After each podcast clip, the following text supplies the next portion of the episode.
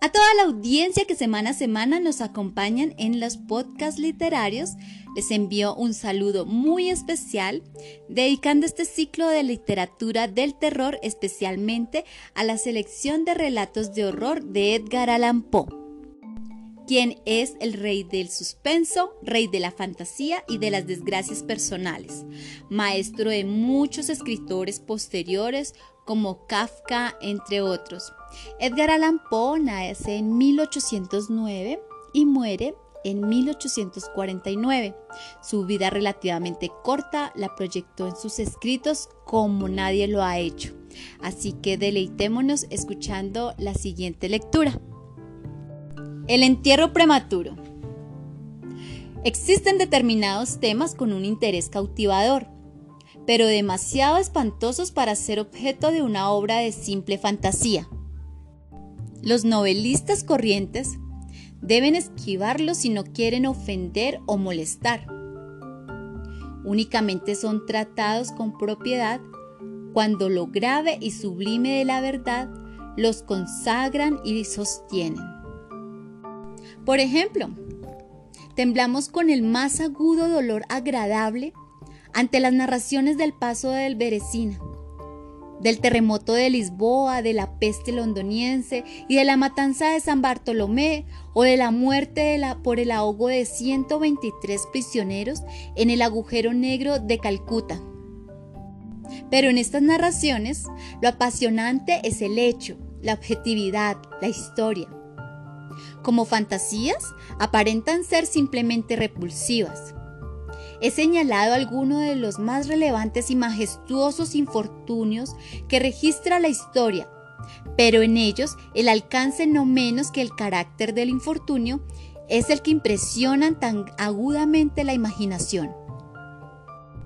No es preciso recordar al lector que del largo y espantoso listado de penurias humanas, podría haber seleccionado muchos ejemplos particulares más colmados de dolor esencial que cualquiera de esas inmensas desgracias generales.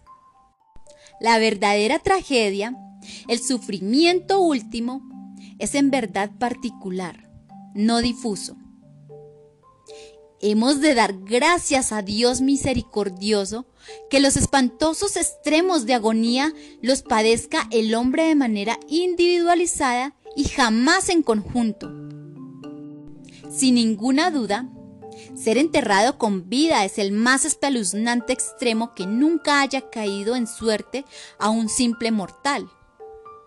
Nadie con capacidad de juicio podrá negar que le ha caído en suerte a menudo, muy a menudo.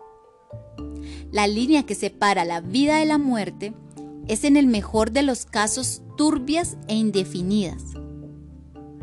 ¿Qué persona podría establecer los límites de una y otra? Conocemos que hay enfermedades que provocan una paralización completa de las funciones aparentemente vitales, pero en SSS es solo una suspensión para llamarle por su nombre. Existen únicamente pausas temporales en el inexplicable mecanismo. Después de un tiempo, algún misterioso principio oculto activa de nuevo los mágicos piñones y las ruedas fantásticas. La cuerda de plata no quedó eternamente libre, ni irremediablemente roto el vaso de oro. Pero mientras tanto, ¿en qué lugar se encontraba el alma? Sin embargo, aparte de la inevitable conclusión previa de que determinadas causas deben provocar ciertos efectos, de que los bien conocidos procesos de vida en suspenso una y otra vez ocasionan forzosamente entierros precipitados al margen de esta consideración, contamos con el testimonio directo de la experiencia médica y del pueblo que confirman que realmente tienen lugar un elevado número de estos entierros. Yo podría relatar ahora mismo, si fuera preciso, 100 ejemplos bien confirmados. Uno de particularidades muy sorprendentes y cuyas circunstancias quizás quedan aún vivas en el recuerdo de alguno de mis lectores. Sucedió hace poco en la vecina ciudad de Baltimore, donde provocó una turbación dolorosa, aguda y muy extendida. La esposa de uno de los más respetables ciudadanos, abogado ilustre y miembro del Congreso, fue asaltada por una inesperada e incomprensible enfermedad que se mofó del ingenio de los médicos. Después de sufrir enormemente falleció, o eso se pensaba. Nadie imaginó, y en verdad no había indicios para hacerlo, de que no estaba realmente muerta. Presentaba todos los síntomas habituales de la muerte. El rostro tenía el acostumbrado contorno encogido y sumido. Los labios mostraban la palidez corriente del tono marmoreo. Los ojos carecían de brillo, total ausencia de calor las pulsaciones cesaron.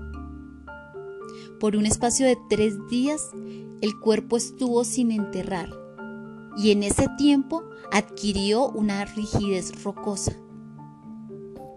En resumen, se anticipó el funeral por el veloz avance de lo que se sospechaba era descomposición. La dama fue colocada en el mausoleo familiar, que se mantuvo cerrado durante los tres años siguientes. Al transcurrir ese periodo, se abrió para recibir un féretro. Pero, vaya, qué horrible sorpresa esperaba al marido cuando personalmente abrió la puerta. Al empujar los portones, un objeto vestido de blanco cayó rechinando en sus brazos. Era el esqueleto de su esposa con la mortaja puesta. Una minuciosa investigación evidenció que había revivido dos días después de ser enterrada, que sus luchas en el interior del ataúd habían ocasionado la caída de éste desde una repisa o nicho al suelo, y al romperse el féretro pudo salir de él. Apareció sin aceite una lámpara que por descuido se había dejado llena dentro de la tumba. Puede quizás haberse consumido por evaporación en los peldaños superiores de la escalera que descendía a la horrible cripta había un trozo de ataúd, con el cual al parecer la mujer había intentado llamar la atención golpeando la puerta de hierro. Mientras hacía esto, es probable que perdiera el sentido o tal vez muriese de pánico. Y al caer en la mortaja se enredó con alguna pieza de hierro que sobresalía hacia adentro. Allí permaneció y así se pudrió alzada.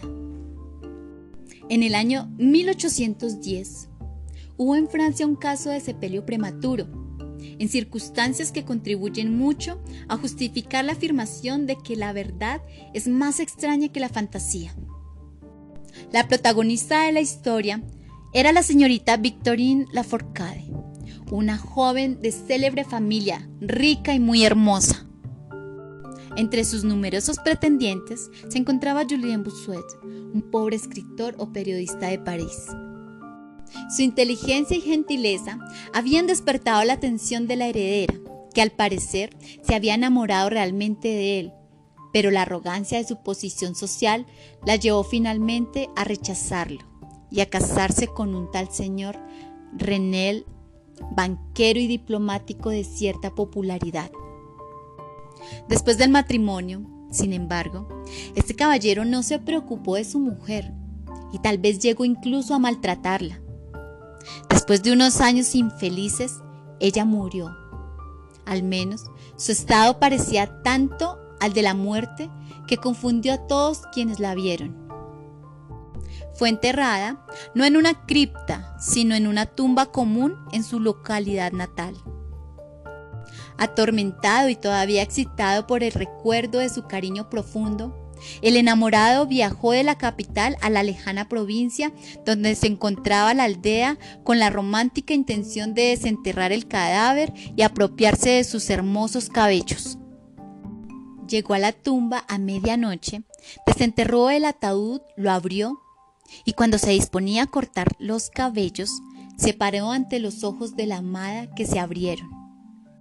La mujer había sido enterrada con vida. Las pulsaciones vitales no habían cesado por completo y las caricias de su amado la despertaron de aquel letargo que erróneamente había sido confundido con la muerte. Desesperado, el joven la llevó a su alojamiento en la aldea. Utilizó unos poderosos reconstituyentes aconsejados por sus no pocos conocimientos médicos. Resumiendo, ella recuperó la vida, reconoció a su Salvador, se quedó a su lado hasta que poco a poco y progresivamente recuperó la salud. Su corazón no era tan duro y esta última lección de amor fue suficiente para enternecerlo. No regresó con su esposo, sino que, ocultando su renacimiento, huyó con su amante a América. Después de 20 años, los dos volvieron a Francia, con la seguridad de que el paso del tiempo había cambiado tanto al aspecto de la dama que sus amigos no podrían reconocerla. Pero se confundieron, pues al primer encuentro fue con el señor René. Reconoció a su mujer y la reclamó. Ella rehusó la reclamación y el tribunal le dio la razón, certificando que las extrañas circunstancias y el largo periodo transcurrido habían abolido, no solo desde un punto de vista equitativo, sino de forma legal la potestad del marido. Y bien, hasta aquí damos por terminada nuestra historia de la selección de relatos de horror de Edgar Allan Poe, que lo puedes encontrar en los recursos electrónicos del Crayusta, especialmente en Odilo. Y recuerda, la mejor compañía es la literatura. Crayusta en casa.